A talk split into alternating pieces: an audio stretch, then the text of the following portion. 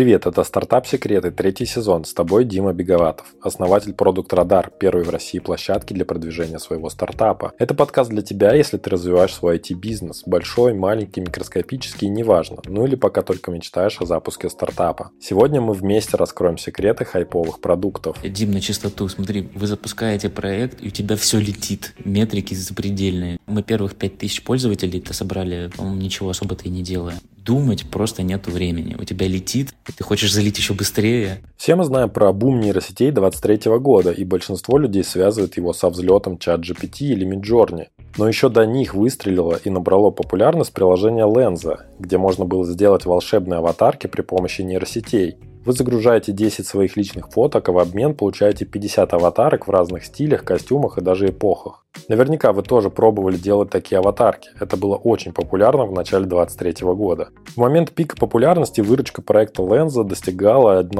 миллиона долларов в день. Сейчас про Lenza почти ничего не слышно в инфополе. Приложение также существует, развивается, но просто уже не на таком хайпе. Хайповые проекты как Lenza быстро взлетают, но на волне успеха рынок быстренько заполняет конкуренты, тем более что сейчас нейросеть это доступная технология. Начинается демпинг, рекламные каналы выжигаются, а вслед за этим приходят узкоспециализированные сервисы, которые тоже отжимают рынок. Сегодня как раз и поговорим с основателями такого сервиса конкурента Lenza, которые рискнули урвать свой кусок пирога и продали своих волшебных аватарок на 40 миллионов рублей за 2023 год. Буквально с нуля, имея на руках только три кредитки, раскачали этот проект и привлекли инвесторов? Я выбрал проект Fabula, потому что он сразу же показался мне привлекательным. Я увидел то, что может э, выдавать э, фабула. Мне это очень понравилось, и я подумал, ну, если это мне понравилось, понравилось там моему ближайшему окружению, наверняка это понравится еще кому-то. Узнали голос? Это Женя Чеботков, стендапер, комик и участник шоу «Стендап» на ТНТ. Он стал одним из первых инвесторов проекта. Я, конечно, не удержался от соблазна позадавать ему вопросы про то, как вообще он стал инвестором в российские технологические проекты и чего ожидает от них. Спасибо ему, что поделился своим видением со слушателем стартап-секретов. Вы услышите об этом первыми в этом выпуске. Но давайте вернемся к команде проекта. В гостях у меня основатели стартапа Fabula Алия Сдиев и Родион Кадыров. Fabula – это изначально сервис для создания нейроаватарок, но теперь уже мультиплатформенное приложение для редактирования и обработки фото в онлайне. Сервис дешевле Lens в три раза и обладает бесплатным тарифом, а запускались они вообще как Telegram-бот. И даже когда мы стартовали и общались, и КСД проводили, и просто нам окружение говорило, да вот, вот же есть такие ребята. Во-первых, мы сразу пошли э, с того, что давайте не будем делать то же самое с такой же бизнес-моделью и копировать точь-в-точь. То есть если мы будем делать то же самое, мы будем номер два. Нам нужно было поменять бизнес-модель, мы поэтому изначально сделали фримиум модель. Фримиума не было ни у кого. Меньше чем за год команда собрала 1,7 миллионов активаций своих продуктов на разных площадках – Telegram, VK, Рустор, Play Market, App Store и на сайте проекта. Собрали комьюнити почти на 300 тысяч человек, продали аватарок на 40 миллионов рублей. За год собрали команду и выросли до 20 человек. Вот что я называю оказаться на гребне волны и не свалиться на первых же секундах. Однако это не значит, что ребята не ошибались в процессе. Поначалу, по-моему, у нас еще была проблема с телегой, если не ошибаюсь. Это уже, наверное, в марте случилось, когда мы там всякие флот-контроли не могли пройти, вот там случайно что-то еще падает, отваливается, потом сервер упал, и ты вот э, с, с горящими глазами и короче, бегаешь и пытаешься это еще увеличить и подумать просто как будто бы нет времени. Мы много времени уделяли тому, чтобы понизить стоимость привлечения, чтобы улучшать метрики в первого, первой сессии, чтобы юнит-экономику свести, там, оптимизировать и снизить расходы на серверной мощности. Но совсем как будто бы забыли про ретеншн, вспомнили про него летом. Ретеншн важная штука. Если кто-то смотрит подкаст, под, подсвечу, думайте про ретеншн сразу.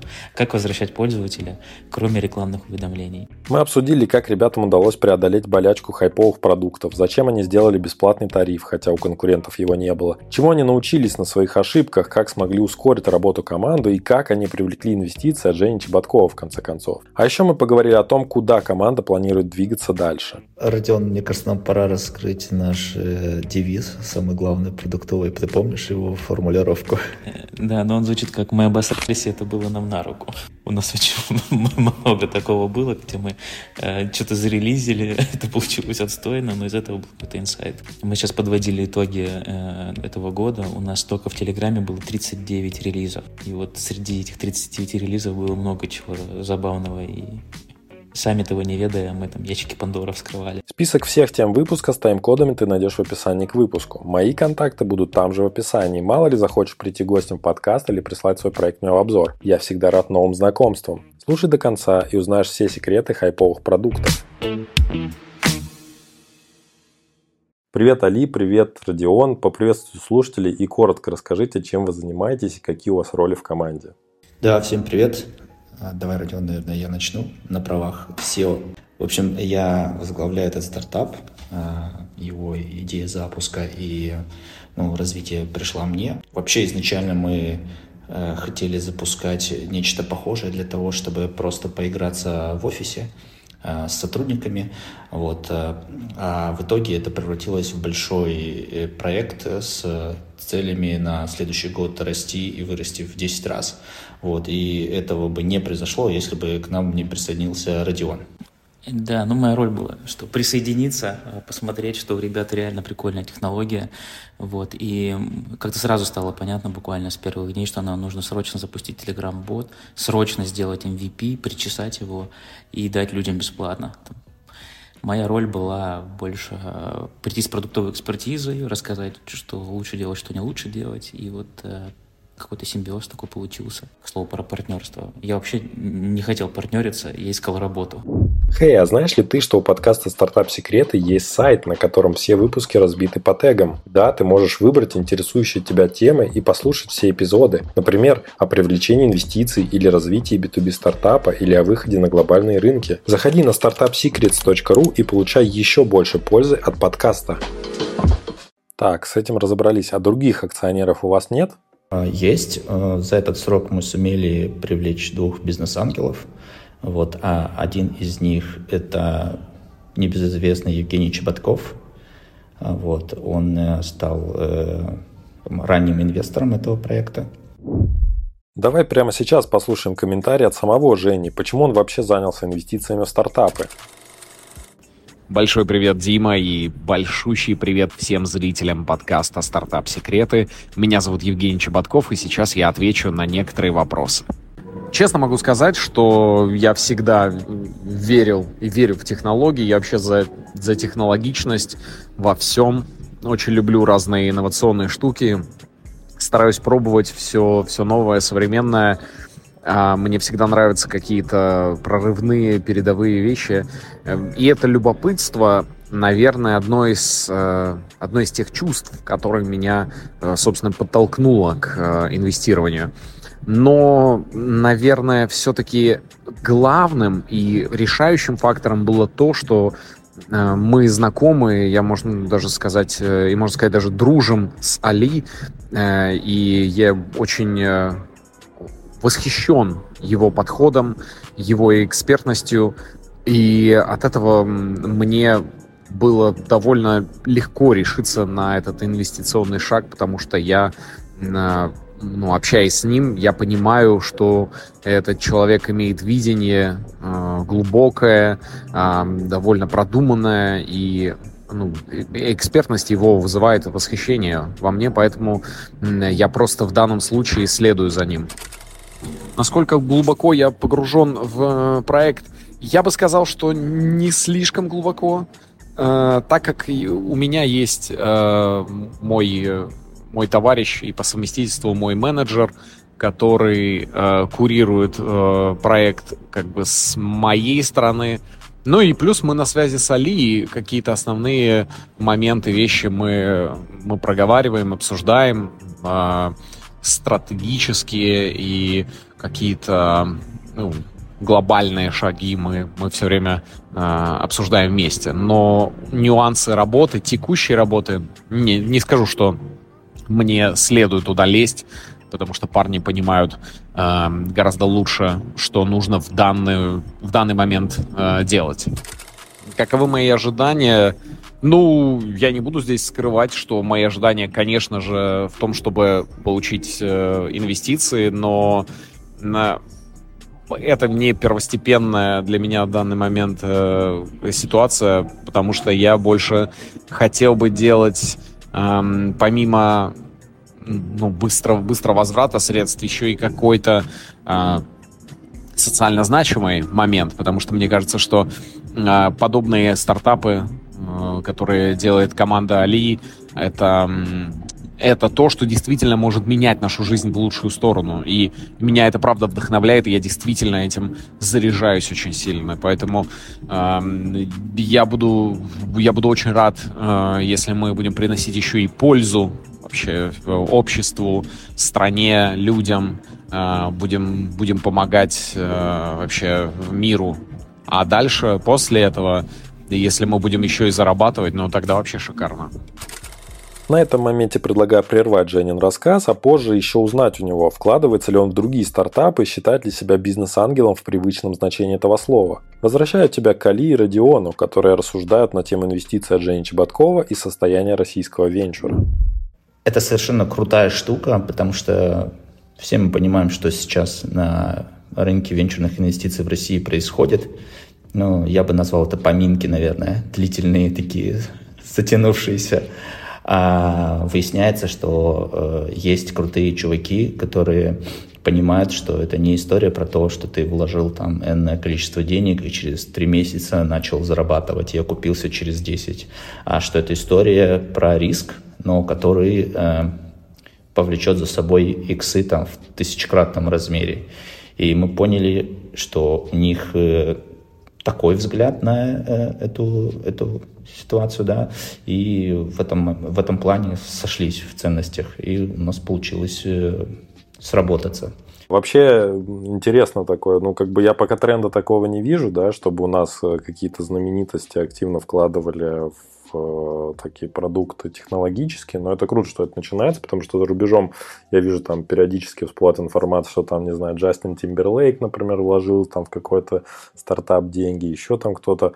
Вот, то есть эм, очень, ну, как бы такая подвижная среда, а у нас пока что, ну, вот, блин, правда, ну, реально в текущих условиях много и в разные проекты сложновато вкладывать, поэтому я вижу, что сейчас развиваются в основном либо синдикаты, либо проекты выходят вот э, такие площадки, где они могут как бы крауд инвесторов найти, да, которые как бы массово вкладываются, там много-много инвесторов, по, не знаю, там 10-20 тысяч рублей, и можно вот какой-то раунд такой закрыть. Ну, у меня даже подкаст был тоже на эту тему. Как у нас вообще была тема с э, поднятием раундов? Мы такие солисты и мы думаем, смотри, у нас есть прикольная технология, э, есть какие-то наработки, и есть вроде свежий, э, свежий буквально кейс лензы, как они подняли денег давай тоже попробуем поднять денег. И мы сделали ставку на то, что мы сейчас делаем Telegram-бот, и потом в нем будем делать рассылку. Чуваки, мы поднимаем раунд. И замысел был такой, что мы сейчас соберем там тысячу, пять тысяч человек, и по-любому кто-то из них заинтересуется. Ну, спойлер, никто не заинтересовался, но у нас очень быстро получилось зарабатывать деньги. И это даже лучше оказалось, чем инвестор на первых порах. Может показаться странным, но я помню э, день, когда мы подключили платежку. Э, Али не даст соврать. Мы э, подключили платежку, мы сказали людям, теперь вы можете платить. У нас тогда уже было то ли полторы, то ли пять тысяч человек. И деньги пошли, и стало очень грустно. Я не понимаю, почему, но мы сидели все с опущенным носом, а деньги начали капать, и мы в первые сутки заработали 10 тысяч рублей. 16. Я хорошо помню цифры. Ну, а почему такое ощущение возникло? Ведь наоборот, по идее, радость, то, что вот первые клиенты пошли, наконец-то деньги начало приносить. Не знаю, ли у тебя есть идея, почему мы начали грустить? Да, потому что я понял, что это нужно превращать в нечто большее, чем просто а, Telegram-бот с парочкой функций, посчитал, сколько нужно на это денег, какой получится burning rate и сколько нам нужно времени, чтобы привлечь инвестиции. И помню, у нас а, мелькала в офисе такая фраза, что сейчас добираемся до 30 тысяч в сутки, и а, там идем а, продавать аватарки за рубеж, и я бегу со всех ног а, продавать а, долю. Вот. А, первое произошло, а второе пока нет. Ну, почему не произошло второе пока что? Ну, опять же, потому что второе, я имею в виду, это продажа доли.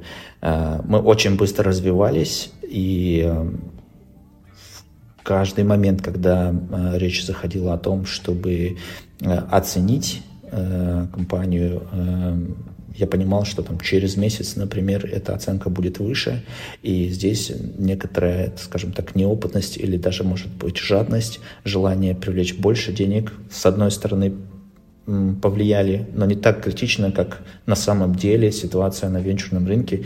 Это на самом деле боль.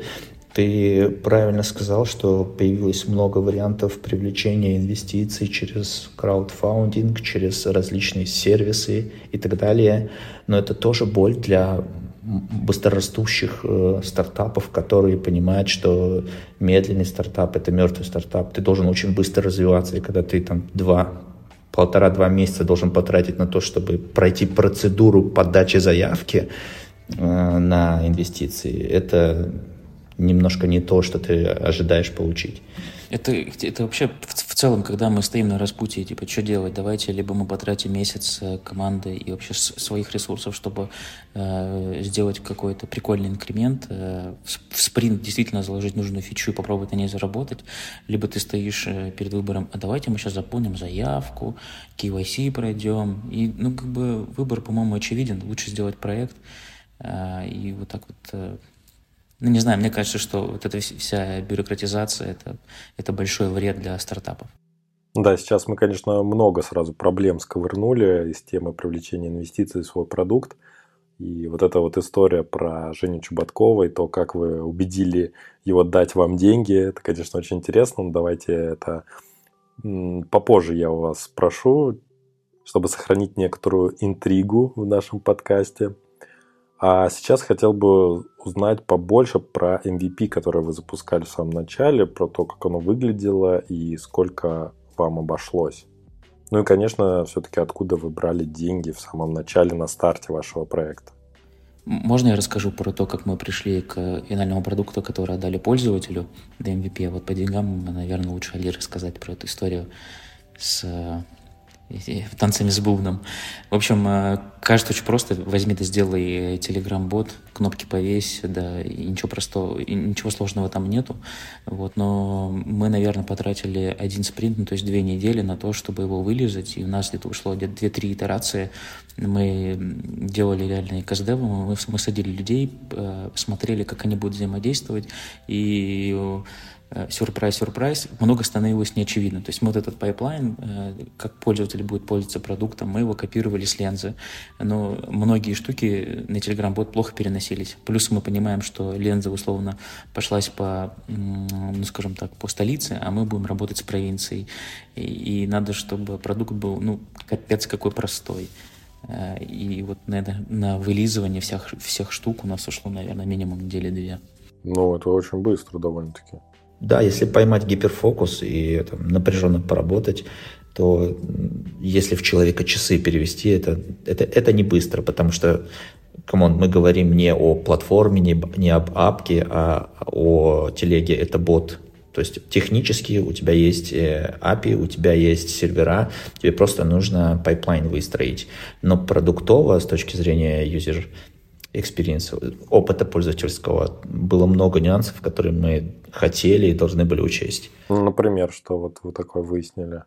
Например, в телеге есть inline кнопки, которые у тебя прямо в, те, в а, как это в поле чата есть, а есть кнопки, которые скрываются.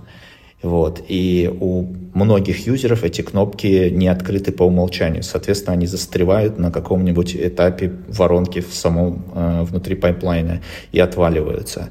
И понять это было ну, ну, совсем непросто. Нужно было там энное количество экспериментов провести. Что там еще, Родион, из интересного? Э, так даже насчет этих кнопок, а, на некоторых девайсах андроидовских эта кнопка пряталась под клавиатуру, а пользователи, ну, скажем так, женщины 35 плюс с детьми, а, без айтишного образования, им они не могли найти эту кнопку. И они служу поддержку пишут, у вас нету кнопки, у вас нету кнопки.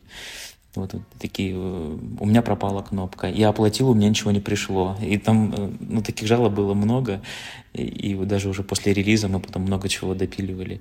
Ну и плюс э, по, по фотографиям, например, тоже самый частый кейс. Для нейросети было очень важно качество входных фотографий. Но многие пользователи что делали? Они загружали, например, пять разных людей, вместо того, чтобы пять раз, э, пять своих фотографий загрузить. Э, там причем описываешь требования, это должно быть селфи, много света, с разных сторон, э, с разным фоном. Ну, там было так, что они просто пять одинаковых фоток загрузят, либо загрузят всех там и кошку, и собаку, и детей, и мужа, и жену, и тещу. В общем, и, и понятно, что резу, результат не похож абсолютно. Я вообще предлагаю в отдельную рубрику вынести то, что мы после анализа того, что там пользователи грузили и писали нам, нашли, какие инсайты там появились. И как же все-таки обстоял вопрос с деньгами вот на этих первых порах, когда что-то надо было вкладывать? Я, наверное, отношусь к такой э, категории основателей, которые за одну из своих главных э, ну, парадигм считают, что побеждают только рестейкеры. Вот. Э, это, конечно, не всегда хорошо, но в тот момент нужно было рисковать. И, э, по-моему, запуск с учетом того, что наиболее затратная часть э, из его стоимости были сервера, обошелся нам около миллиона рублей.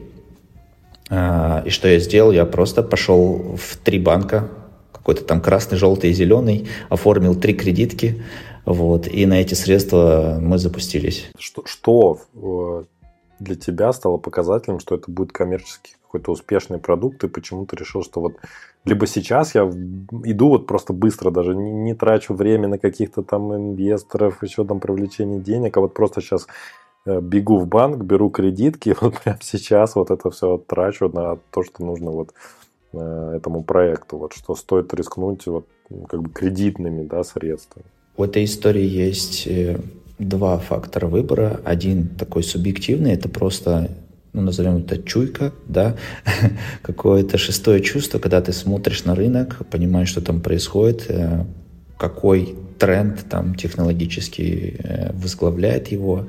А второе, ну, там мы на небольшие средства, когда запускали MVP, взяли пару серверов, вот, и бот сам по себе начал расти. Стало очевидно, что если мощности увеличить, этот рост, скорее всего, не точно, но скорее всего продолжится.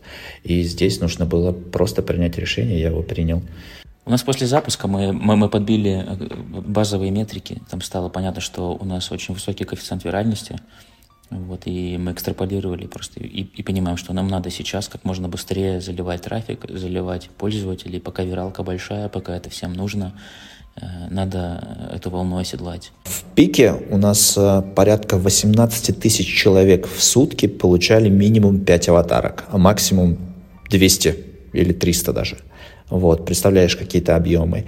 И э, в определенный момент виралка работала так, что каждый практически человек, кто поучаствовал, с определенной вероятностью звал э, нового юзера. Вот. И долгое время работало, что если мы увеличиваем проточность, да, количество юзеров в сутки, они зовут еще больше новых юзеров. Вот. Но в определенный момент эта виралка сломалась, и это больно ударило нас. У нас очередь доходила до 15 дней. 15 дней люди ждали, чтобы получить аватарки, представляешь? Премиум продукт. Хочешь э, быстро, плати 99 рублей. Если не хочешь платить, ну подожди в очереди. У вас были какие-то, ну, вы строили какие-то планы, что вот там, если вот эта волна закончится через месяц, то мы заработаем столько, и, например, отобьем вот эти кредитки. Или наоборот, что вот там, если она закончится через три месяца, да, то мы даже там выйдем вот в такой-то вот там плюс. Или вы этого не успели такими вопросами заниматься? Нет, само собой, мы посчитали, и на самом деле эти кредитки отбились месяца за полтора. Э, активной работы. Э, здесь все сделали правильно, и в том числе благодаря тому, что Родион привнес как co-founder в проект. Благодаря ему же у нас появился и э, дата-аналитик, который нам помогает все эти метрики считать, собирать данные. Вот, поэтому здесь проблем не возникло. Вообще у нас было очень много планов э, разных. Вот, и, к, к счастью, вот эта часть планов э, осуществилась. Давай, э, Дим, на чистоту. Смотри, вы запускаете проект, и у тебя все летит. Метрики запредельные. Э, мы даже для... Мы первых 5000 пользователей-то собрали, по-моему, ничего особо-то и не делая. И думать просто нету времени. У тебя летит, и ты хочешь залить еще быстрее. А, а поначалу, по-моему, у нас еще была проблема с телегой, если не ошибаюсь. Это уже, наверное, в марте случилось, когда мы там всякие флот-контроли не могли пройти, вот там случайно что-то еще падает, отваливается, потом сервер упал, и ты вот э, с, с горящими глазами и, короче, бегаешь и пытаешься это еще увеличить и подумать просто, как будто бы нет времени. Ну, я правильно понял, что кредитки появились э, на момент после запуска MVP и после оплат? После того, как вы оплаты начали принимать? Тогда кредитки появились или раньше? Не совсем. Получается, запуск состоялся 17 февраля, а монетизацию мы включили 13 марта. Вот. А что касается вот этих кредиток, то когда мы там первые два сервера запустили, и мы начали наблюдать э, очень высокие метрики э, виральности, быстрый рост, вот тогда было принято решение, что нужно газ в пол и э, наращивать объемы. До оплат. До начала приема оплат. До оплат, до оплат. Но это еще такой больший риск. а, но с другой стороны, э, давайте поговорим про конкурентов. Были ли на тот момент уже конкуренты какие-то с похожей вот эм, с похожей аудиторией, да, вот как вы говорите, что вы собирались пойти э, по этому длинному хвосту, скажем так, да, не идти в какие-то крупные там столичные города, а идти в регионы, да, это первый вариант такой вот дифференциации от конкуренции с этой ленсой. И, возможно, какие-то были уже примеры, какие-то конкуренты начинали действовать, и вы как раз хотели еще и их там обогнать, понимая, что, может быть, они уже начали что-то зарабатывать. Были, но и даже когда мы стартовали и общались, и КСД проводили, и просто нам окружение говорило, да вот, вот же есть такие ребята, Э, во-первых, мы сразу пошли э, с того, что давайте не будем делать то же самое с такой же бизнес-моделью и копировать точь-в-точь. То есть если мы будем делать то же самое, мы будем номер два. Нам нужно было поменять бизнес-модель, мы поэтому изначально сделали фримиум Фримиум запустили, потом э, мы дропнули цены. Если у Лензы и у похожих проектов ценовая политика там начиналась от 200 с чем-то рублей, то мы сразу сказали, давайте сделаем тариф дешевый там за 99 да, у нас будет дорогой с 299, но только для того, чтобы за 99 лучше продавалось. Вот. И поэтому мы так посчитали, что если каждый десятый будет покупать э, тариф платный, то мы все равно будем в прибыли. Конечно, экономика может не сойтись, если у тебя большие расходы на привлечение. Но мы вот как-то очень быстро поняли, что чем мы можем оперировать. У нас очень, низкий себе, очень низкая себестоимость э, создания картинок, и, вот, и мы просто пользователям такую штуку отправляли. Чувак, я для тебя 5 фотографий нарисовал, хочешь еще 100? Позови друга. И вот на э, этом мы просто летели весь год. Расскажите, вот получается про вот эту сумму, которую вы обозначили, что вы 40 миллионов рублей заработали за год, получается даже чуть меньше, чем за год. Это вы их потратили, реинвестировав в бизнес, все-таки там вот основные траты пошли на сервера, или вы все-таки как э, такие основатели, вы с этого уже заработали денег? Да, я веду подкаст с Мальдив. Уточняю, на Мальдивах минус 15 сейчас. Ну, давай, наверное, я скажу. А, если что найдешь, добавить, добавишь. А, ну, во-первых, никто не исключает, что чтобы расти, нужно ну, развиваться, нужно совершать ошибки. Конечно, лучше бы их не совершать, но э, мы не исключение, мы совершали ошибки, э, вовремя там э, не углядели какие-то тренды, и деньги, э, инвестированные там, на те или иные фичи, ну, попросту говоря, не, не принесли там, столько дивидендов, сколько мы рассчитывали. Но вообще мы хотим в эту историю пойти в долгую, и когда мы будем говорить про планы на развитие, станет понятно почему. И поэтому там, практически 60% э, этих денег ушло на формирование команды, на фото и операционку. Быстрый рост – это всегда дорого, быстрый найм и так далее. Вот. Но и э, остальная часть, э, практически вся, это сервера и сопутствующие расходы. Если э, отвечать на этот вопрос, Дим, э, остались все деньги, они были реинвестированы все в бизнес. Э, это такой однозначный ответ на твой вопрос. По поводу ошибок тоже прокомментирую нам в какой-то момент начало э, становиться как будто бы ясно, что нам надо больше ну, улучшать воронку на, э, на этапе активации, на этапе оплат. И мы запускали десяток АБ-тестов, э, там, ждали, пока они сойдутся, пока там стат значимость будет нормально, пока всякие pin value будут адекватными, в общем. И мы вот на это все потратили, наверное, месяца 3-4, и, и действительно воронка улучшилась, но вот мы какую-то часть воронку улучшали, а по большому счету мы проигрывали. И нам надо было вместо того, чтобы увеличивать активацию, я не знаю, или там виралку а, пользователей, нам нужно было быстрее поставлять новые инструменты и, и быстрее поставлять э, эту же фабулу на другие площадки. Вот а, одна из ошибок, еще одна ошибка, которую мы делали, это очень долгий выпуск продуктов. Например, на приложеньку, чтобы сделать приложение, у нас ушло 3 или 4 месяца.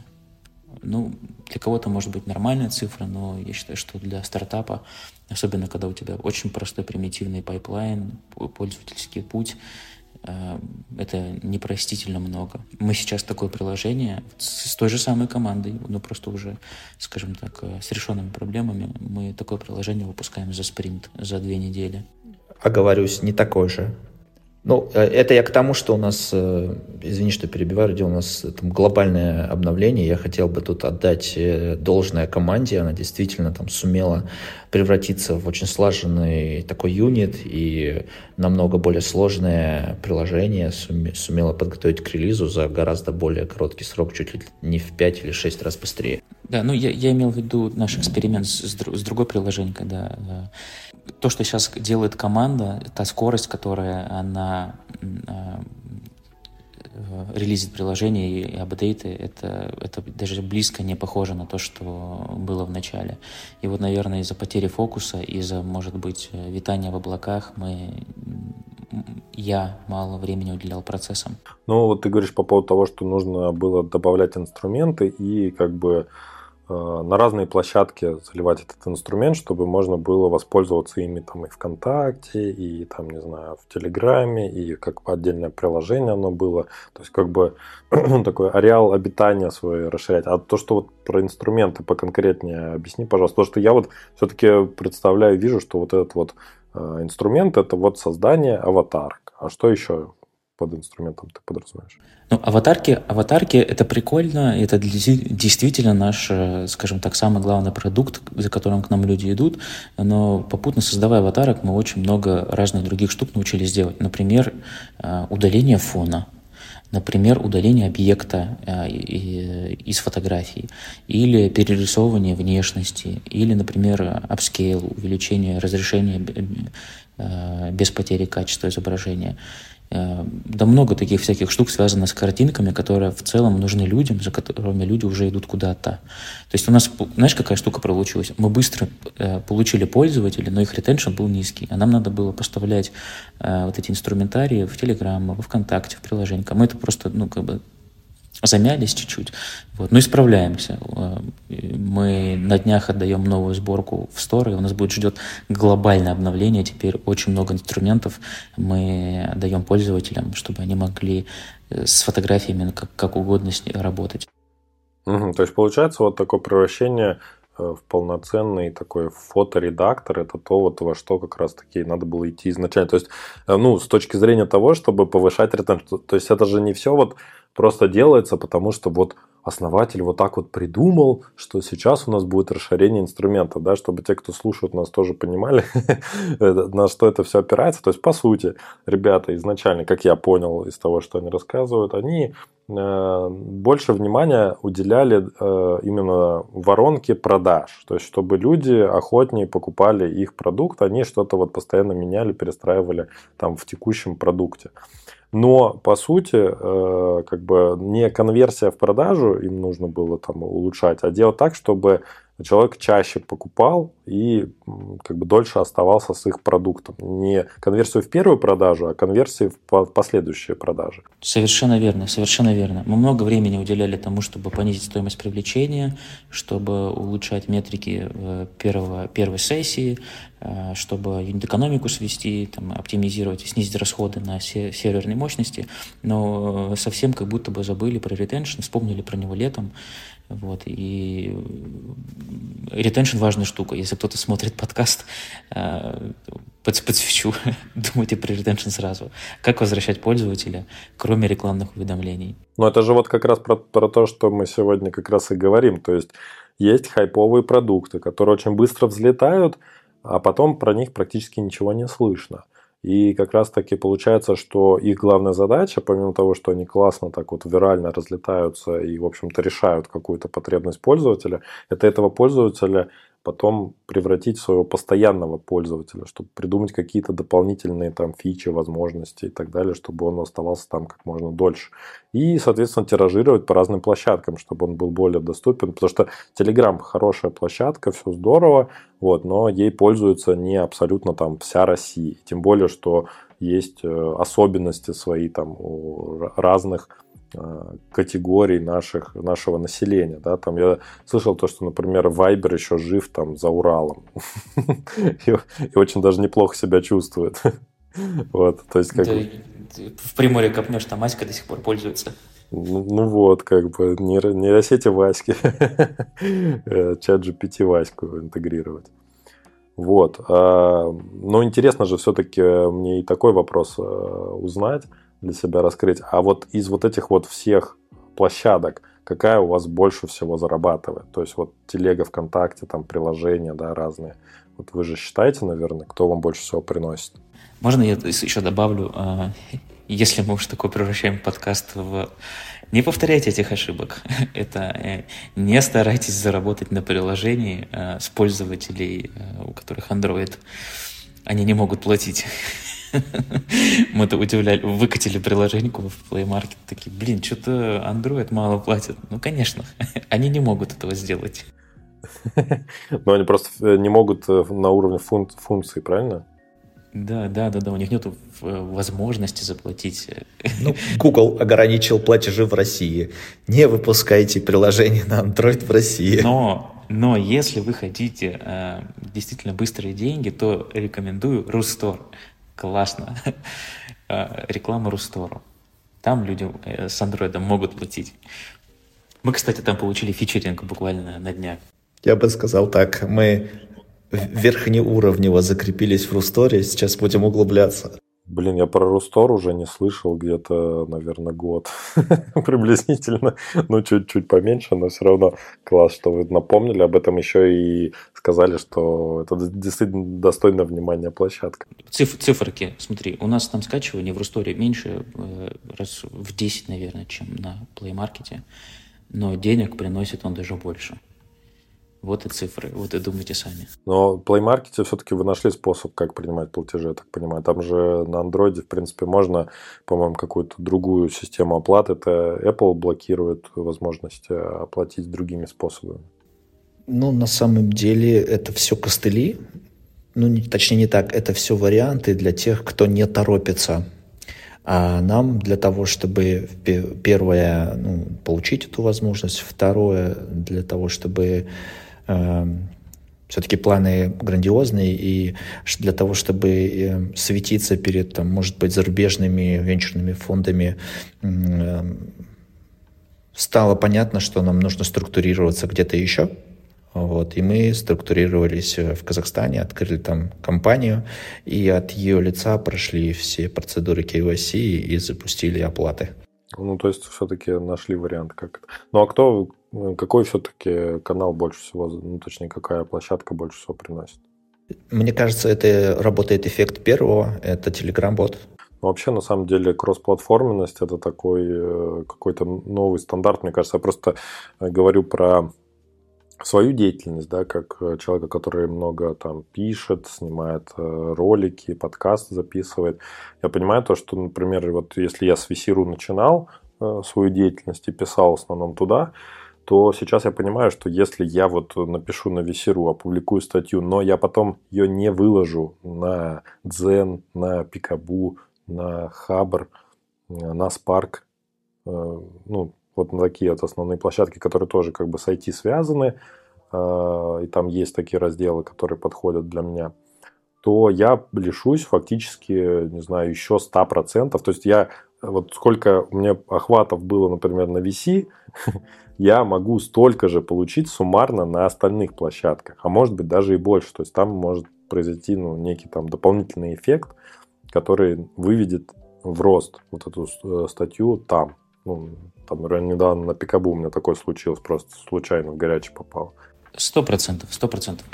Новая площадка – это новая аудитория, и плюс э, новая площадка – это возможность протестировать локально изменения. У нас долгое время в Телеграме, во Вконтакте разные модели обучения нейросети были. Э, у нас сейчас крутится немножко разный анбординг пользователя. Например, во ВКонтакте сейчас еще есть функция выбора внешности, в Телеграме его нет. И для, мы локально это разворачиваем, смотрим, как это влияет на метрики, и потом, если все ок, разворачиваем на другие платформы, переносим этот опыт. А сложно ли э, вам вообще было выходить на какие-то новые площадки? То есть вы тратили какой-то дополнительный там рекламный бюджет на них, или вы просто переливали аудиторию из одного, там, например, с Телеграма во ВКонтакте? А, отвечу на вопрос. Опять же, вся беда с, с введением юнит, э, юнит экономики, чтобы у тебя э, э, пользователь был, э, чтобы он тебе, скажем, не отнимал деньги, а приносил. Стоимость инсталла в апке, ну, невероятно высокая. И мы бы никогда не на фримиум продукте, еще с низким чеком в 99 рублей, не сошлись бы по юнит экономике, вот, если бы закупали трав. Поэтому мы всегда переливали. Это больше не прихоть, это больше необходимость. И мотив для пользователя был очень простой. Хочешь больше функций, иди в апку. Или хочешь попробовать э, немножко другие стили, иди во ВКонтакте. И вот так вот мы занимались переливом. Ну и, соответственно, там дальше уже какая-то начинала виральность работать на этой площадке. То есть, когда люди пробовали во ВКонтакте, им бот говорил, давай еще приведи друзей, я тебе еще что-нибудь там сделаю. И, соответственно, люди приводили людей уже из ВКонтакте. Процитирую дословно комментарий. Я заплатила в приложении, мне не понравилось. Я заплатила в Телеграме, мне не понравилось. Я заплатила во ВКонтакте, мне не понравилось. Я еще месяц назад покупала у вас, мне тоже не нравилось. Мы, мы читаем такие комментарии, думаю, зачем тогда ты нам платишь? Погоди, это же как раз-таки способ увеличить количество транзакций на одного пользователя. То есть, ну, как бы это не, не ретеншн в нормальном виде, да, но это увеличение количества транзакций. А вдруг там будет лучше, да? Вот он еще один вариант и еще один смысл. Родион, мне кажется, нам пора раскрыть наш э, девиз, самый главный продуктовый. Ты помнишь его формулировку? Да, можешь, можешь объявить. Да, но он звучит как «Мы обосрались, и это было нам на руку». У нас очень много такого было, где мы э, что-то зарелизили, это получилось отстойно, но из этого был какой-то инсайт. Мы сейчас подводили итоги э, этого года. У нас только в Телеграме было 39 релизов. И вот среди этих 39 релизов было много чего забавного и сами того не ведая, мы там ящики Пандоры вскрывали. Слушай, ну это интересно, когда бизнес продолжает приносить вот такие вот э, новые инсайты раз за разом, это очень круто.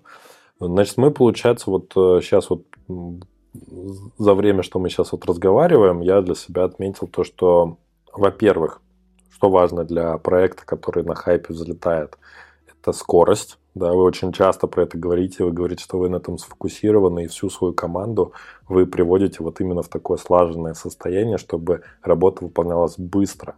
Э, я вижу чаще, как об этом просто говорят, да, но как вот в реальности это происходит, это прям, ну, очень интересно, как добиться максимальной синхронизации команды и добиться э, максимальной скорости, потому что я уверен, что это возможно не будет постоянным эффектом, да, а как-то, ну, там, надо все равно в любом случае мотивацию людей поддерживать на определенном уровне. Ну, вот, может быть, расскажете об этом, как вот вы добиваетесь какой-то определенной скорости э, вашей там разработки, ваших продуктовых решений, ваших там исследований? Ну, я здесь могу сказать э, следующее, что эта штука тоже непростая, нельзя подкрутить или переключить какой-то один тумблер, чтобы все начало работать быстрее.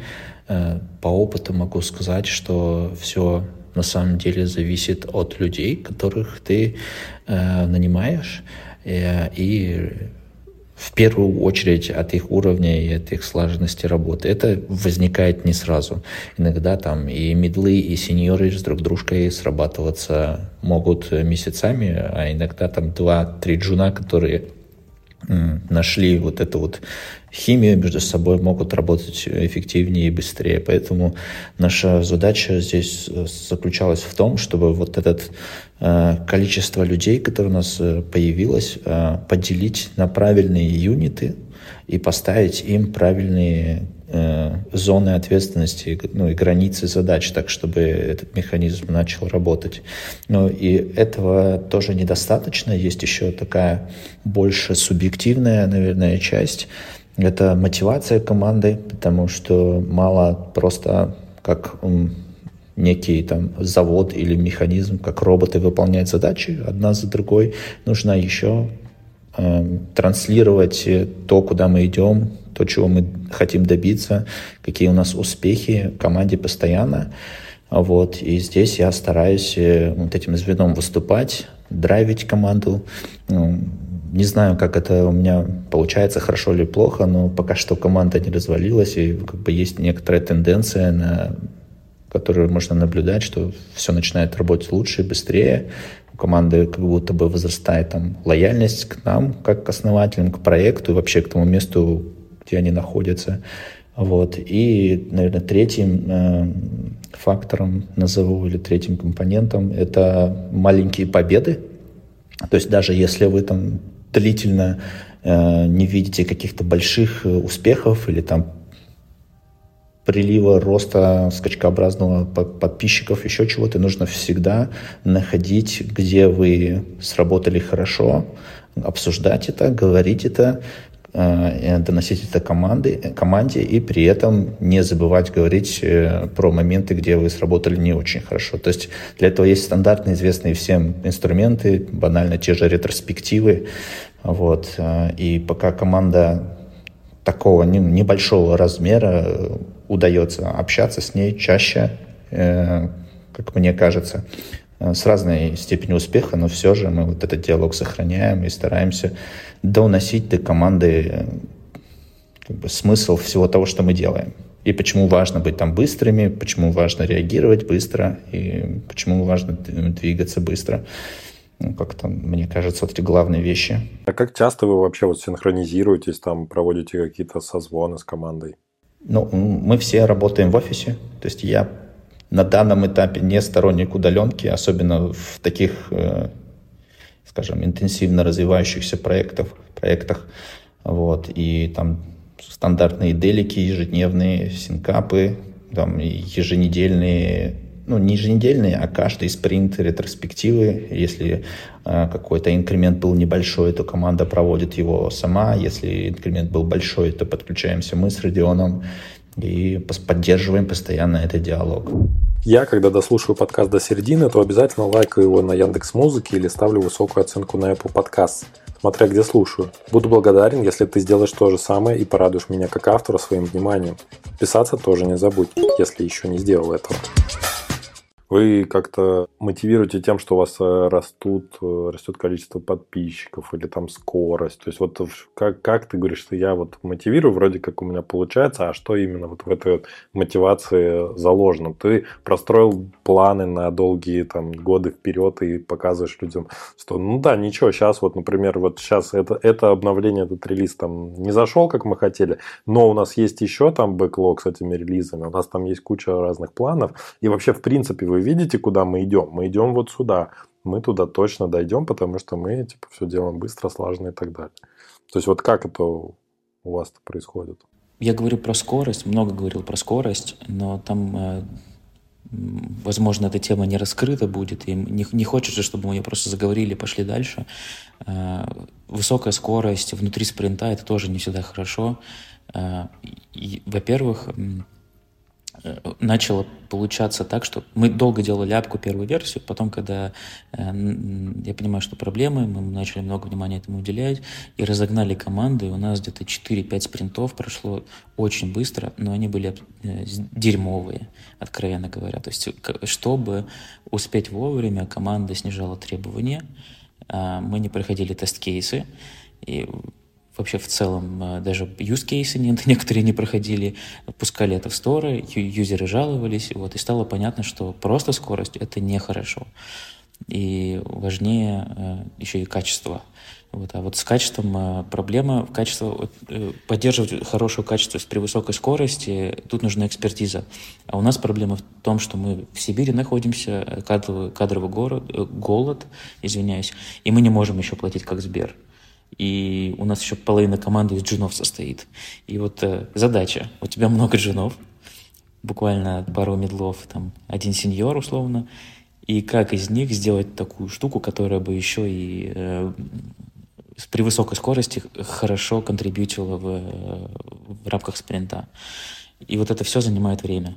И когда вот, например, мы говорим про, что мы возьмем в спринт, команда начала брать все, что очень э, просто сделать низковисящие фрукты берут, а, например, какие-то сложные преобразования не берет. Ну, то есть это, в смысле, мы брали все вместе как команда.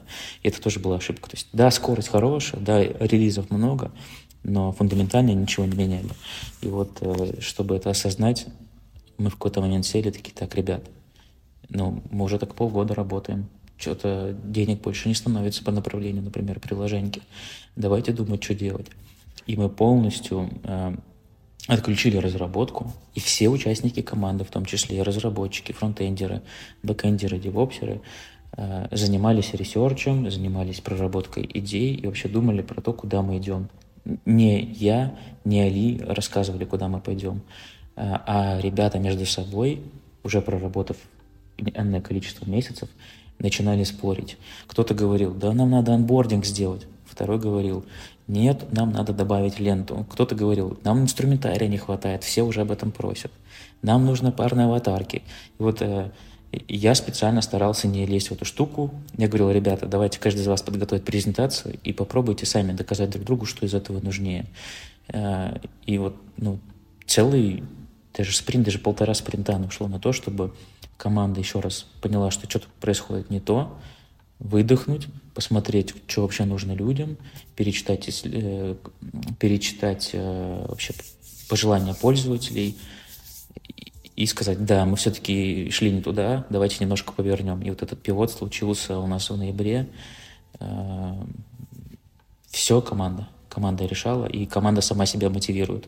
И если стоит вопрос, как мотивировать команду, хороший, качественный инкремент, осознание того, что ты делаешь не абы какую-то фигню в стол, а ты спросил у пользователя, что ему нужно, ты это декомпозировал, перенес э, в рамках там, системной аналитики, описал, как это должно на бэке работать, бэкэндер написал код, фронтендер это все обернул, и ты, и, и ты это релизишь, э, тут э, мотивация, ну, как бы команда сама себя разгоняет в плане мотивации. Ну, звучит, звучит очень здорово, но все-таки хочется узнать, были ли такие люди, которые из команды отсеялись, возможно, за вот это вот время и, возможно, не восприняли тоже такую философию. Были ли такие? Да, да, да, да, да точно. Э, у нас ушел СММщик. Возможно, мы его перегрузили. Э, а, возможно, человек просто из корпоративной культуры пришел, из корпоративного университета. И вся эта стартап-тусовочка, она не близка. И все? То есть из разработчиков никто? Ну, в этом плане, мне кажется, мы плюс-минус хорошо сработали. Мы не теряем ключевых своих разработчиков. Они все ну, с достаточно высоким уровнем вовлеченности относятся к проекту.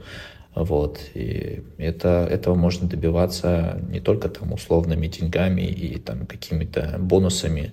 Никто не отменял one-to-one, постоянные синкапы отслеживание пульса команды ничего нового не изобретаем, просто стараемся, не изобретая велосипед, применяя правильные инструменты, поддерживать команду.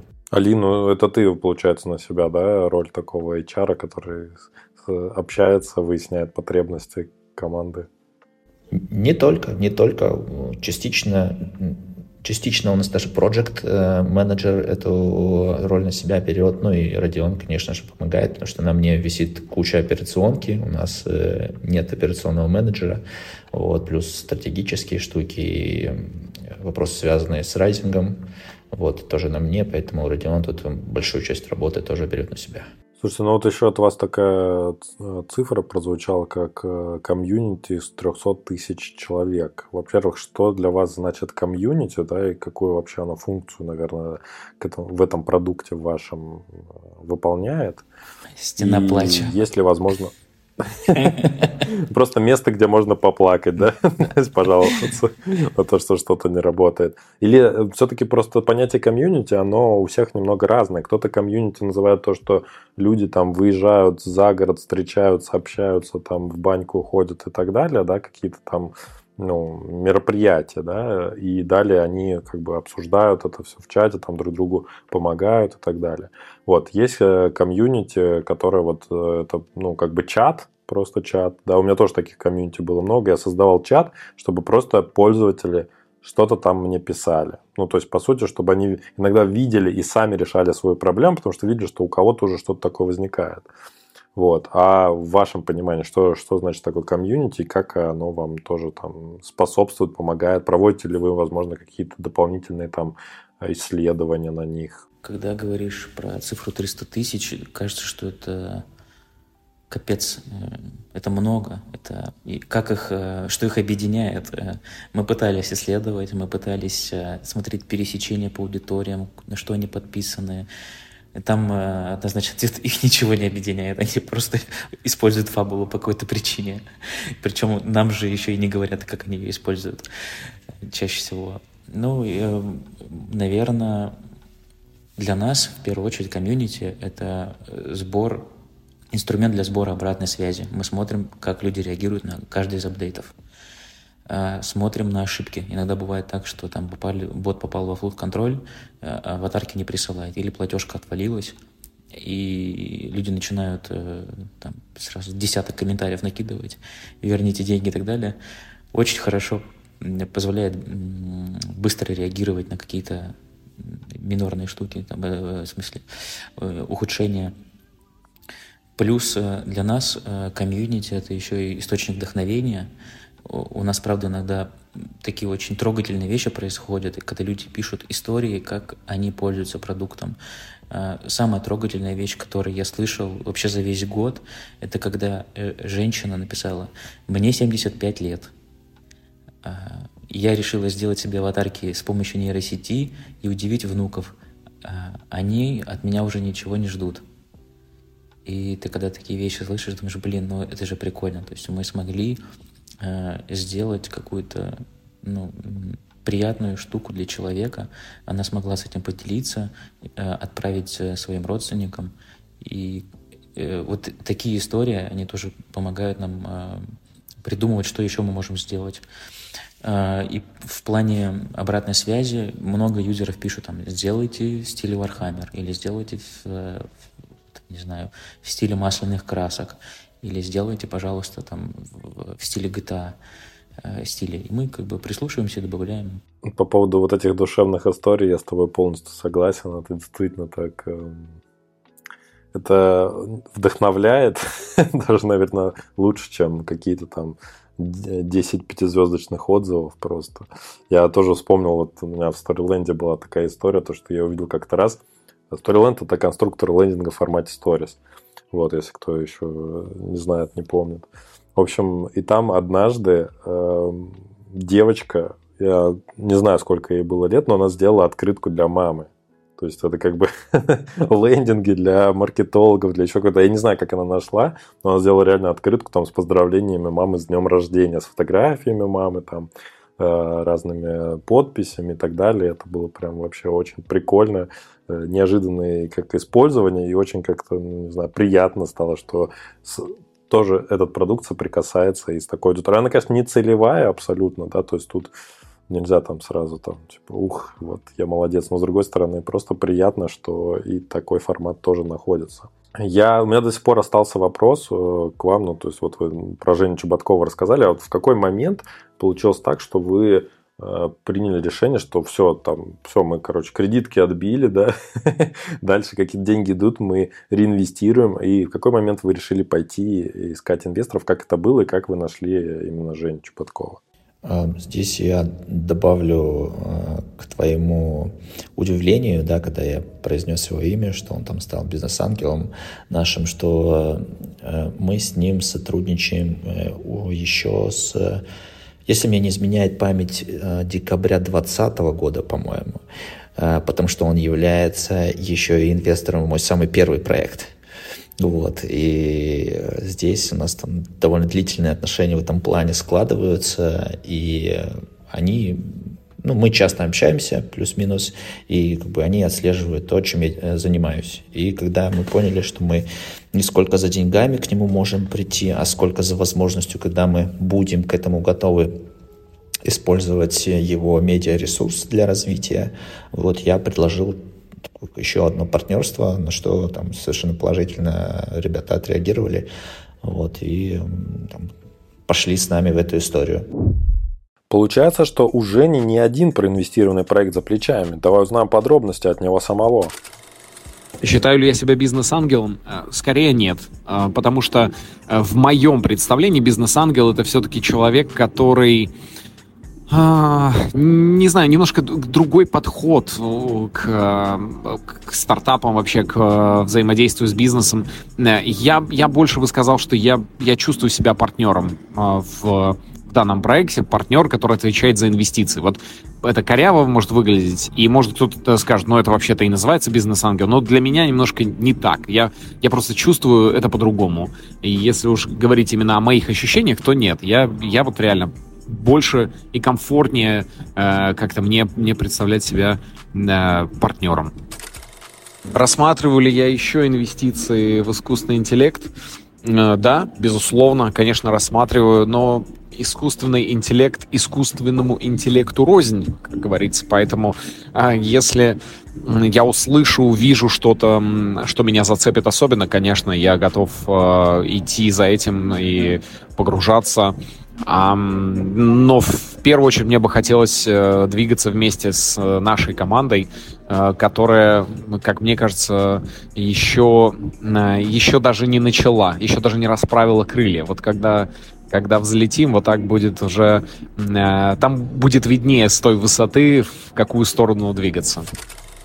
Кто-то из коллег по стендап-сцене интересуется.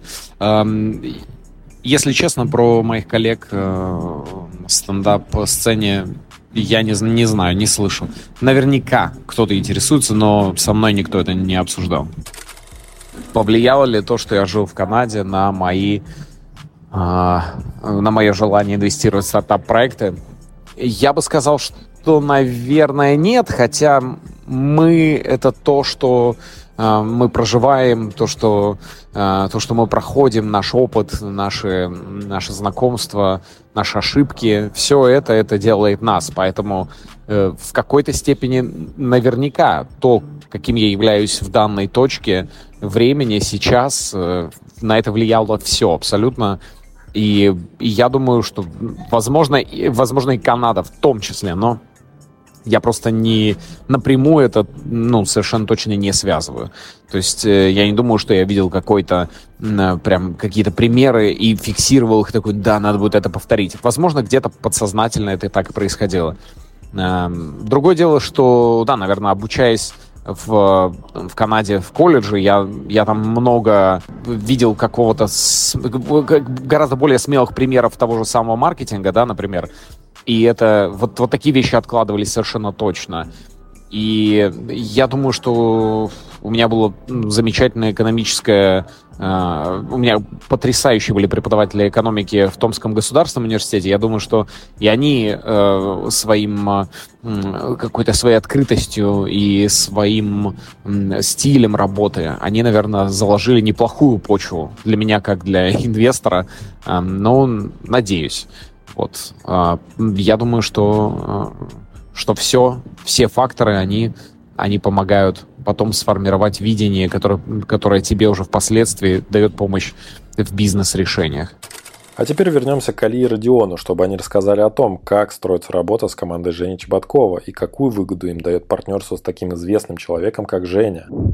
Наверное, понятно, да, что там, достаточно активный э, комик, и там много, много проектов, точно он не мог бы, наверное, менеджить все это сам, поэтому у него есть команда, это они называют себя Чеботков Тим, вот, э, и вот там есть два-три человека, ну, два в основном, с которыми мы как бы на связи, и вот э, с ними как раз все диалоги на тему наших проектов и идут. Но это же правильно понимаю, это официальные какие-то были инвестиции, то есть это доля в вашей компании была приобретена? Да, да, да, абсолютно точно. Почему вы не воспользовались никакими СМИ, которые бы написали про это, или я просто проглядел эту информацию? Ну, до определенного момента мы не хотели этого делать, потому что на самом деле не знали, получится из этого большая история или нет. Вот. А, а сейчас э, мы там, морально и фактически к этому готовы. И вот э, ближайшее обновление крупное будет как раз-таки сопровождаться э, бомбежкой да, из всех орудий о том, что мы есть. Там с нами Женя, с нами там э, другие партнеры, которые Фабула тоже интересно как инструмент. Вот. Поэтому не все сразу, так сказать.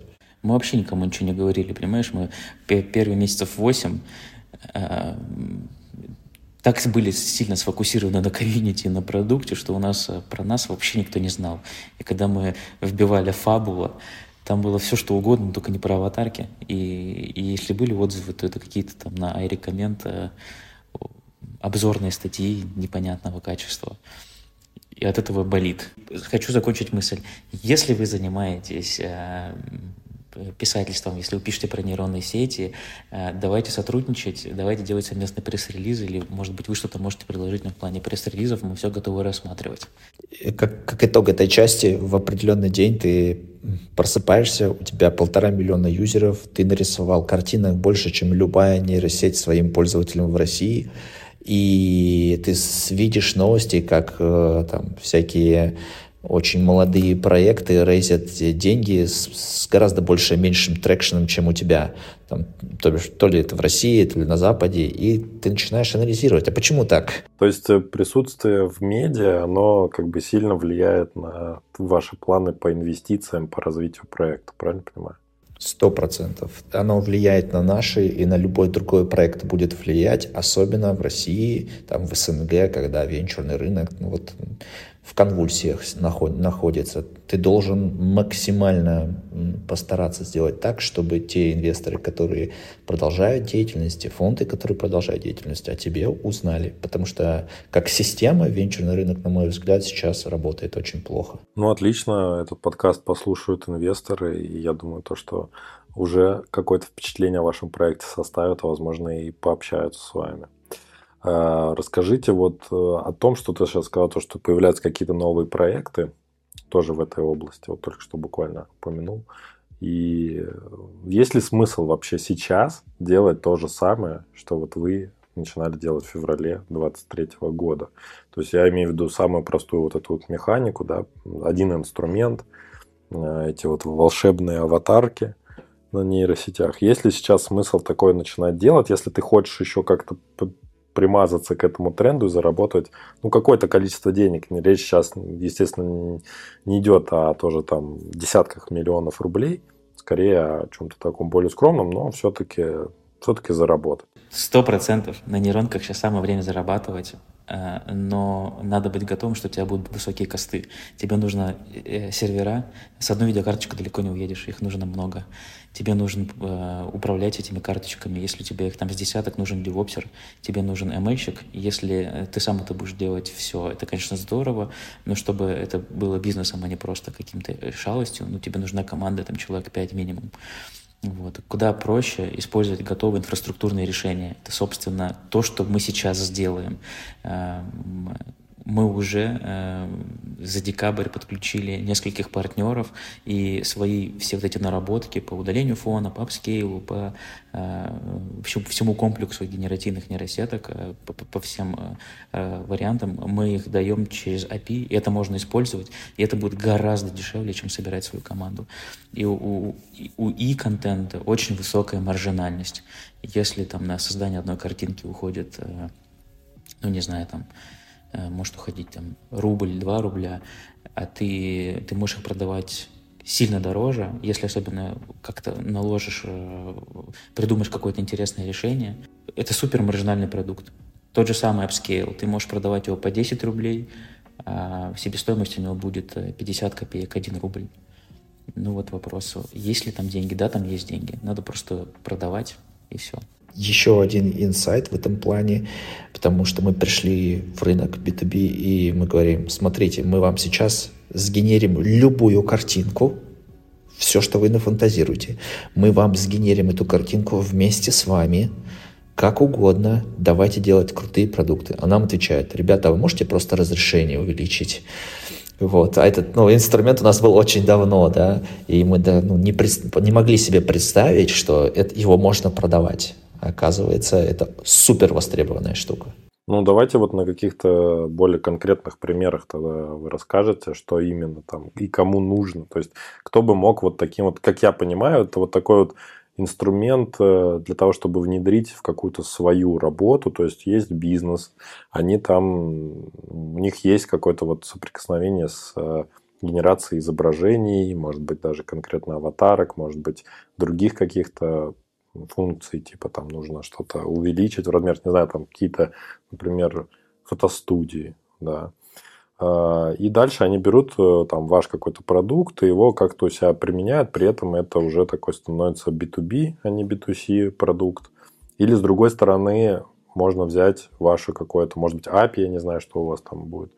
Вот, и можно его внедрить как-то в свой микропродукт, который также выйдет на рынок, он тоже будет, например, про аватарки, но про аватарки в каком-то отдельном конкретном стиле, который вот больше заходит, например, аудитории какого-то блогера, например. Ну вот я-то сейчас фантазирую, да, из головы какой-то блогер приходит и говорит, окей, у меня там, я сделал стикеры с собой, э, раздаю своим подписчикам, я сейчас вот хочу там маски сделал, да, там раздаю тоже своим подписчикам. Я хочу сейчас сделать вот такой вот э, свое приложеньку свою. А, кстати, да, почему нет? Аудитория есть у них? Есть. А, продать они могут, да все что угодно продают, собственно, от начала, начиная от курсов, заканчивая какими-то майками. Почему бы не продавать какие-то онлайн-сервисы, да, под своим, опять же, брендом, то есть такой white label, типа, оп, и все, у нее там свой какой-то генератор аватарок в ее стиль, например, если это девушка-блогер. Самый идеальный случай, э, кому может быть полезно, это для э, сервисов, IT-проектов, у которых уже есть аудитория. Например, это может быть социальная сеть. Вот мы бы идеально вписались во ВКонтакте. К слову, недавно Инстаграм выпустил функцию, э, тестирует ее в США. Мета, Facebook и Инстаграм – это запрещенные в России организации, если кто забыл. Когда пользователь может прямо в редакторе Инстаграма удалить фон и вместо этого фона вписать любую картинку, написав э, текстовый промпт. То есть он пишет, там, не знаю, голубое небо и травка. И картинка отрисовывается и вставляется за место фона. Вот мы то же самое можем делать, например, для социальной сети. А, ты говорил про фотопечать. А, идеально будет, если э, фотопечатники пользуются каким-то софтом, и вот э, тот софт, который они используют, может э, наши функции к себе интегрировать. Мы, например, уже сделали несколько интеграций для рынка Web2Print, для рынка полиграфии. У них есть боль, это э, удаление фона и upscale, э, их нет стандартной поставки. Вот. Мы им теперь поставляем эти решения, и они могут пользователю прямо в своем редакторе либо перепродавать, либо включать в тарифы наши нейронки. Э, опять же говорю, маржинальность бешеная. То есть если э, перепродавать эти продукты э, отдельным паком, то там, они покупают у нас серверное время по 50 копеек, а перепродают пользователю там, по 5 рублей, по 15 рублей, если говорить про рынок США. Кому это может быть интересно? Это онлайн-фоторедакторы, это это социальные сети, это да даже тот же самый ВЦ им будет полезно, даже Телеграм, в котором мы там общаемся, им тоже будет это полезно. Потому что у пользователей есть задача делать себе обложки, персонализированные аватарки, люди, которые пишут какие-то а, обзоры или вообще пишут на ВЦ, они регулярно сталкиваются с проблемой тем, что нужно сделать картинку а, для обложку для поста. Вот мы можем это все делать в рамках встроенного редактора а, и делать это нативно, и делать это еще и так, чтобы площадка на этом зарабатывала маркетплейсы 100%, Classified 100%, дейтинг-приложения, если у них есть аудитория, да, и они хотят, э, ну, девушки, мальчики хотят быть чуть-чуть красивее, чем в реальной жизни, мы тоже такое поставляем, и у нас есть инструмент энхансера, он выбирает прыщи, где-то делает, можно менять цвет волос, цвет глаз, э, повышать качество аватарки, делать на основании фотографий реалистичную фотосессию. То есть тебе даже не надо делать фотосессию, чтобы э, разместиться и быть, получать больше этих э, свайпов вправо э, в, дейтинге переодеваться э, точно. То есть ты, тебе, э, чтобы примерить одежду на себя, достаточно будет просто сфотографироваться, и твое лицо перенесется на картинку, и ты можешь посмотреть, насколько оно вообще с твоим лицом, та или иная одежда сочетается.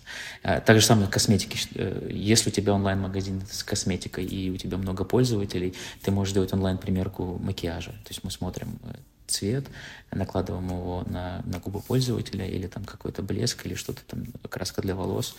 Э, и это все делается очень быстро. На отрисовку одной картинки уходит там 10 секунд. Э, и это дает очень большую э, вот это сам, сами эти функции по персонализации, они дают очень скажем, повышают удобство пользования, и, естественно, это повлияет на метрики продукта.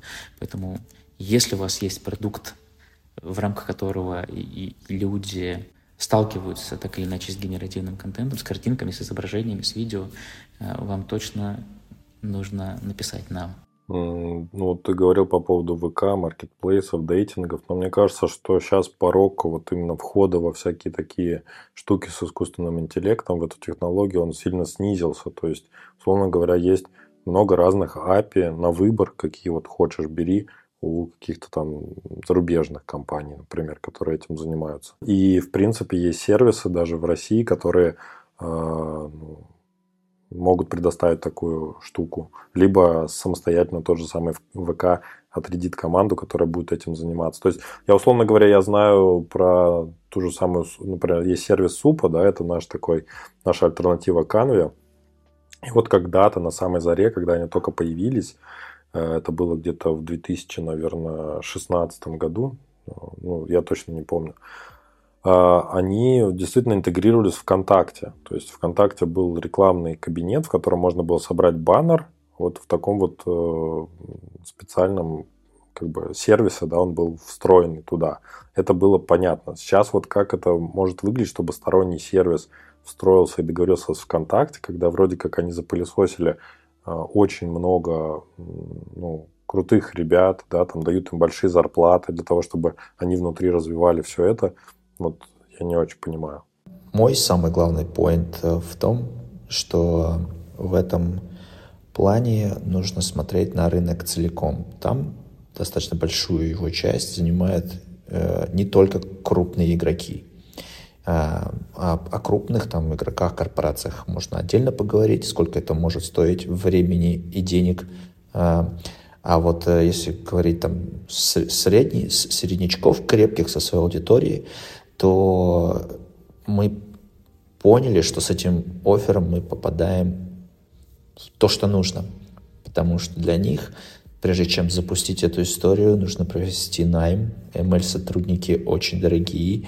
Нужно собрать отдел, найти сервера, нужно понять, э, какие модели могут решать твои проблемы, нужно их затюнить для того, чтобы они их решали качественно, нужно развернуть ML-инфраструктуру и отдать э, эти модели твоим пользователям.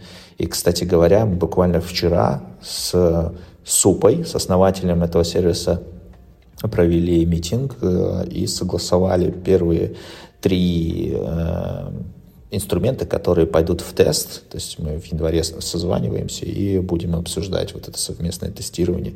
Вот. Эм, это первое. Второе, на что я хотел бы обратить внимание, что здесь очень большую роль играет маржинальность того, как ты можешь отдавать э, этот функционал. Он очень сильно востребован, но эм, рынок так сложился, что арендовать GPU-сервера само по себе очень дорого. А, а у нас офер звучит как э, там, энное количество денег за там, секунду серверного времени. И эта сумма меньше, чем если бы ты просто арендовал сервера, где бы то ни было в России там, или за рубежом. Вот, поэтому это вопрос открытый, и, наверное, в части там, корпораций это тема, на которую Родион часто говорит, поэтому я ему передам слово. Давайте тогда разберем эту тему с корпоратами. Э, нужно ли внедрять или смогут ли они себя повторить? Наверное, смогут.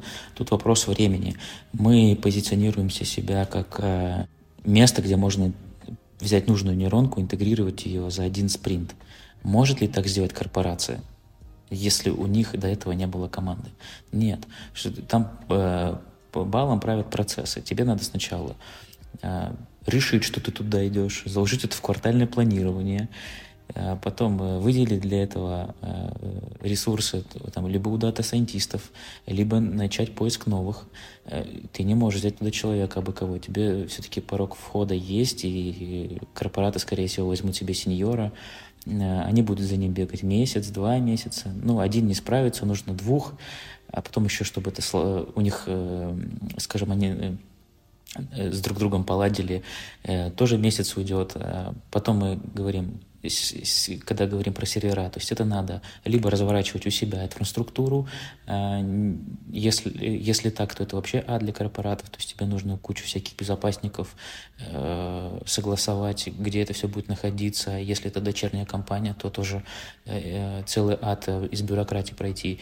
Вот. А если э, со стороны, например, ты кому-то э, провайдеру идешь, то тебе опять же их нужно э, как, привести через безопасников.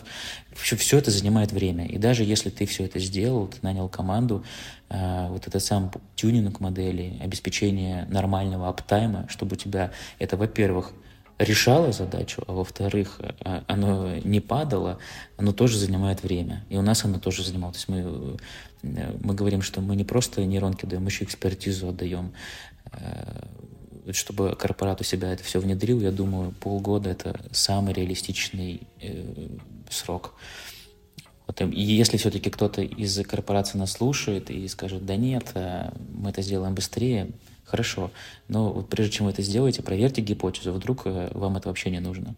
Интегрируйте за один спринт с помощью нашего проекта, э, протестируйте гипотезу, э, вот. И если все хорошо, ну, делайте свою команду, мы тоже не против. Да, хорошая тема пилоты. Пилоты обязательно должны быть перед тем, как что-то начнется, такое сотрудничество. И в любом случае я хотел спросить тебя по поводу того, что как думаешь, если бы вот ВК, например, пришло и решило вас купить сейчас, вы бы продались? Все зависит от предложения. Э, я приведу пример.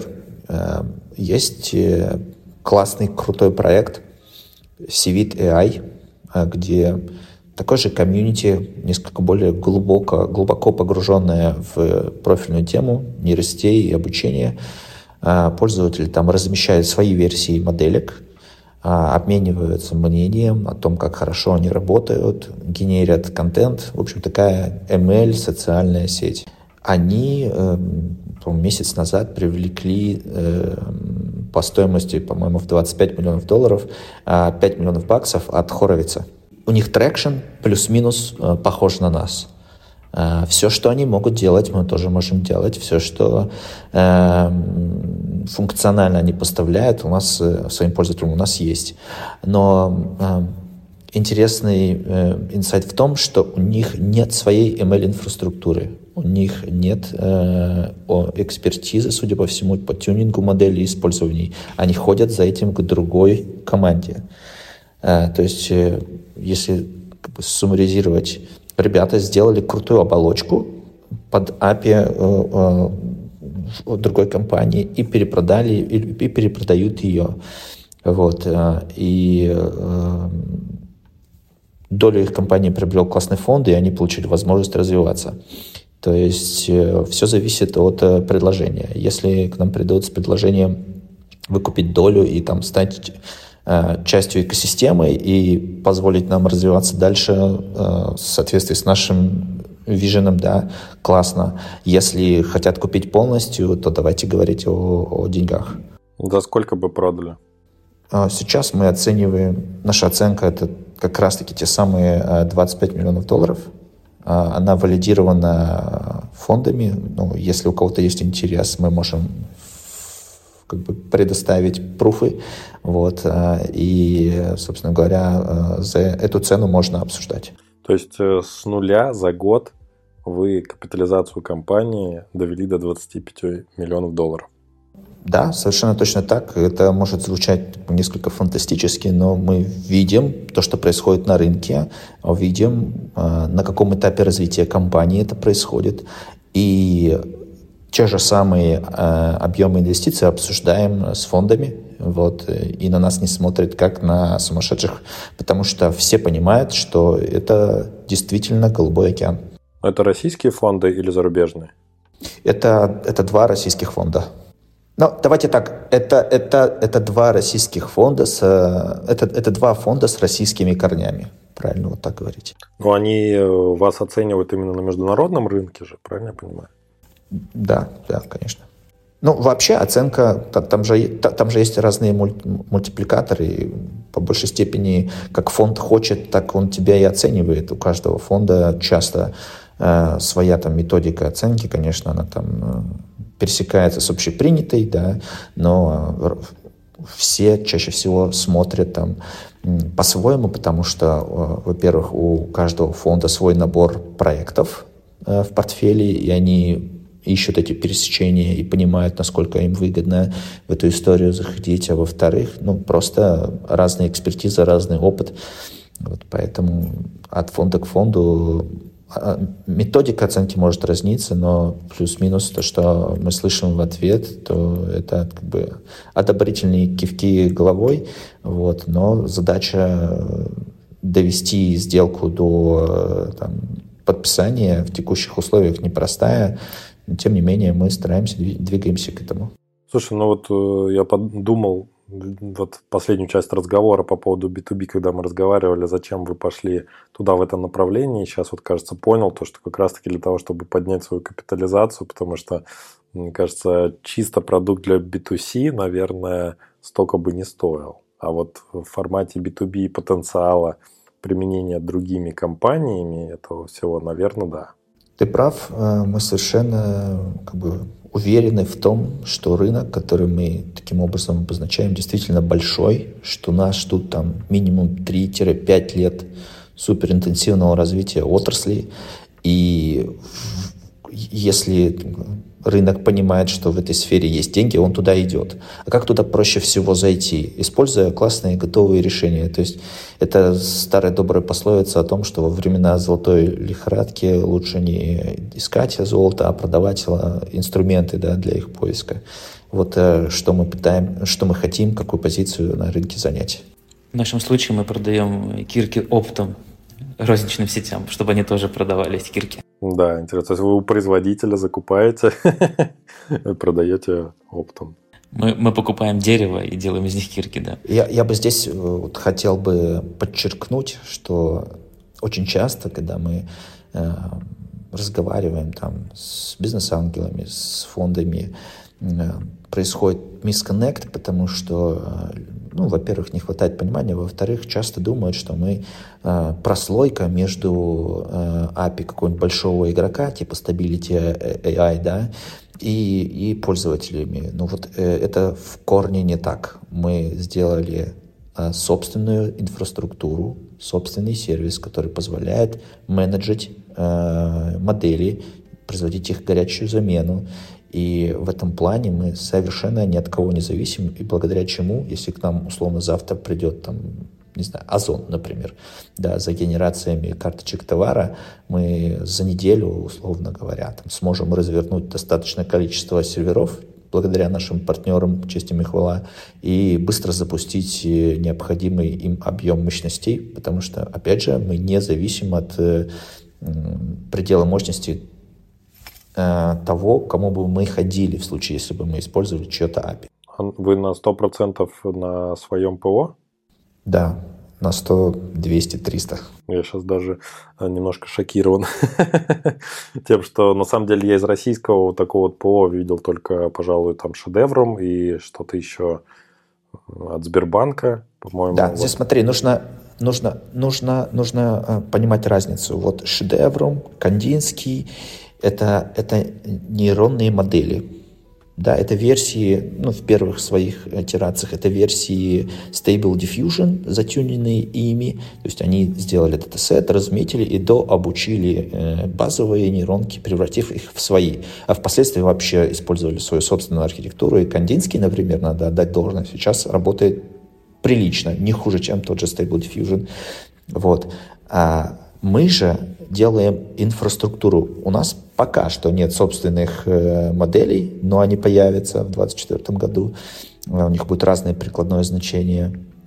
Вот, но у нас есть инфраструктура, способная эти все модели поддерживать, производить их горячую замену и позволять предоставлять в этом плане, ну, мы их называем нейрокреатором, да, и всем, кому это интересно, простой по щелчку пальца доступ к тому, чтобы начать создавать контент с помощью нейростей. Ну и, собственно говоря, эти же инструменты передавать нашим партнерам в сегменте B2B. Я прям очень вдохновился нашим сегодняшним диалогом. Это здорово. Но потихонечку тоже уже надо его завершать. Мы так уже долго разговариваем. И, в общем-то, затронули, по-моему, все важные аспекты, которые есть в вашем бизнесе. Хотелось бы немножко вот на такие э, личные моменты про основателя поговорить, а именно вот просто узнать о то, откуда вы возможно, черпаете вдохновение, какую-то новую информацию, что вы читаете или смотрите, что-то вот такое, что за последнее время вас как-то вдохновило в вашей работе или в жизни. Слушай, мне кажется, да, знаешь, как, э, Дим, как мы вдохновляемся? Мы сидим рядом с Али, и иногда бывает какая-то мысль приходит, и так просто садимся рядом и смотрим друг друга в глаза, и такие, ты понимаешь, о чем? Я такой, да, я понимаю, о чем ты, давай это делать.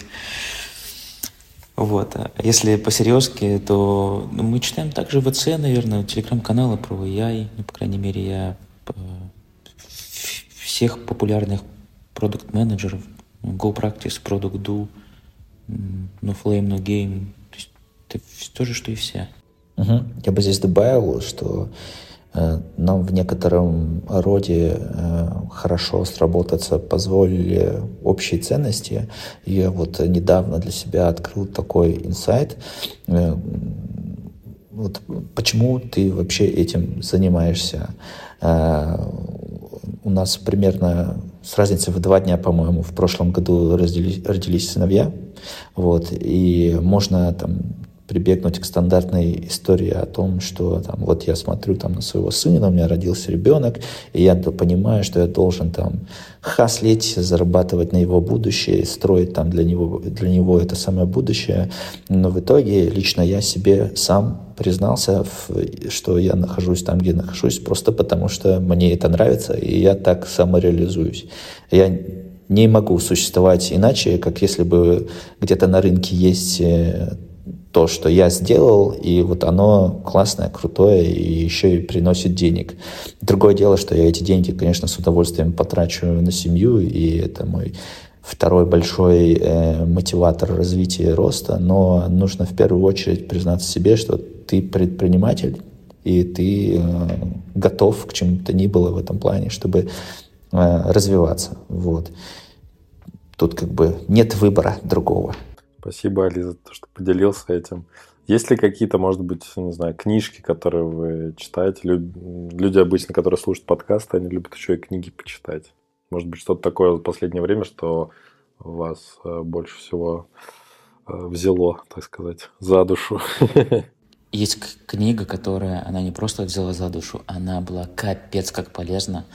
А, опять же, это связано со скоростью работы команды технари говорили на одном языке, э, продукты на, на другом, и как будто бы было недопонимание между собой. Мы смотрели на одну и ту же штуку, но думали совершенно по-разному про нее, что, что это должно быть в итоге. Вот есть книжка про проектирование пользовательского ПО, User Story Mapping. Она достаточно известна в продуктовых кругах, но если вы ее не читали и вы хотите делать продукт с командой, обязательно прочтите, обязательно внедряйте. Нам очень сильно помогло понять друг друга. Мы перенесли все техники оттуда, и когда мы брейнштормим, мы обязательно используем story mapping, обязательно потом его декомпозируем, обязательно потом эти декомпозиции ранжируем между собой, накладываем на user flow, на CGM, и это, э, это помогает ускорить команду в этом раза в полтора, в два, если бы мы это не использовали. В свою очередь могу на эту тему сказать, что из-за того, что я работаю с большим количеством информации, особенно когда тебе приходится, а, не приходится, когда ты ну, должен общаться за пределами компании много, чтобы там те же инвестиции привлекать, то и при этом ты должен какое-то... А я в компании еще частично отвечаю за стратегическое развитие в области ML, то есть я стараюсь отслеживать, что происходит, какие новые штуки появляются и как их адаптировать к нам, хотя у нас есть там ML отдел отдельный, который тоже этим занимается, но тем не менее, что в голове копится очень много информации, и эм, на, вре... на, на, на книге просто-напросто не хватает времени. Но я бы, наверное, из того, что вот, меня больше всего нравится, выделил как вдохновение, если кто-то не читал, это «Марсианин», по которому сни... сняли э, фильм да, одноим... одноименный с Мэттом Деймоном.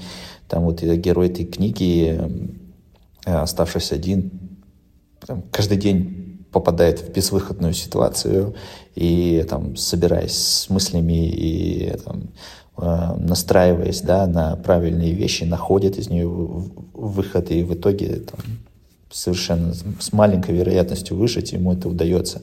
Вот. Это очень похоже на то, чтобы делать стартап в текущих условиях в России. Вот. Э, поэтому, если вы еще не читали, то почитайте и вдохновитесь.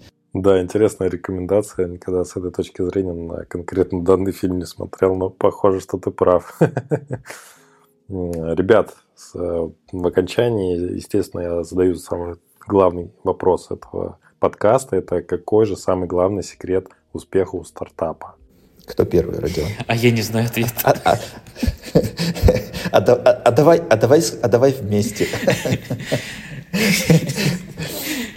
Да если, если просто... Ну, я, я вот последние там 15 минут очень романтичный был, да. вот, такой визионерские вещи больше говорил. Но на самом деле все очень просто. Нужно хаслить, ребята. Нужно очень много работать, э, если вы хотите добиться чего-то. И не забывайте, что ну, наверное, это больше там, тем, кто собирается пойти в эту сторону, что это не игрушки. Нельзя поиграть там в бизнесмена, предпринимателя, стартапера, и когда нас скучит, э, забыть об этом. Нужно очень много работать, хаслить every day, при этом быть готовым к тому, что контрибьютить там в другие сферы своей жизни, если ты хочешь что-то добиться, и там не потратить на это 15 лет своей жизни, удастся сильно меньше, чем нежели в работу. Вот, и быть готовым э, менеджить свою жизнь в этом плане тоже. Али, Родион, спасибо за разговор. Желаю вам развиваться с тем же быстрым темпом. Удачи с вашим B2B направлением и привлечением новых раундов инвестиций. Спасибо всем, кто был с нами до конца. Стартап пока. Пока-пока. Дима, спасибо. Всем удачи. Спасибо всем. Пока-пока. Спасибо, что дослушали до конца. Если вам понравился выпуск, лайкните его и поделитесь с друзьями или коллегами. Это будет лучшей наградой для автора, и новые эпизоды стартап-секретов не заставят себя ждать.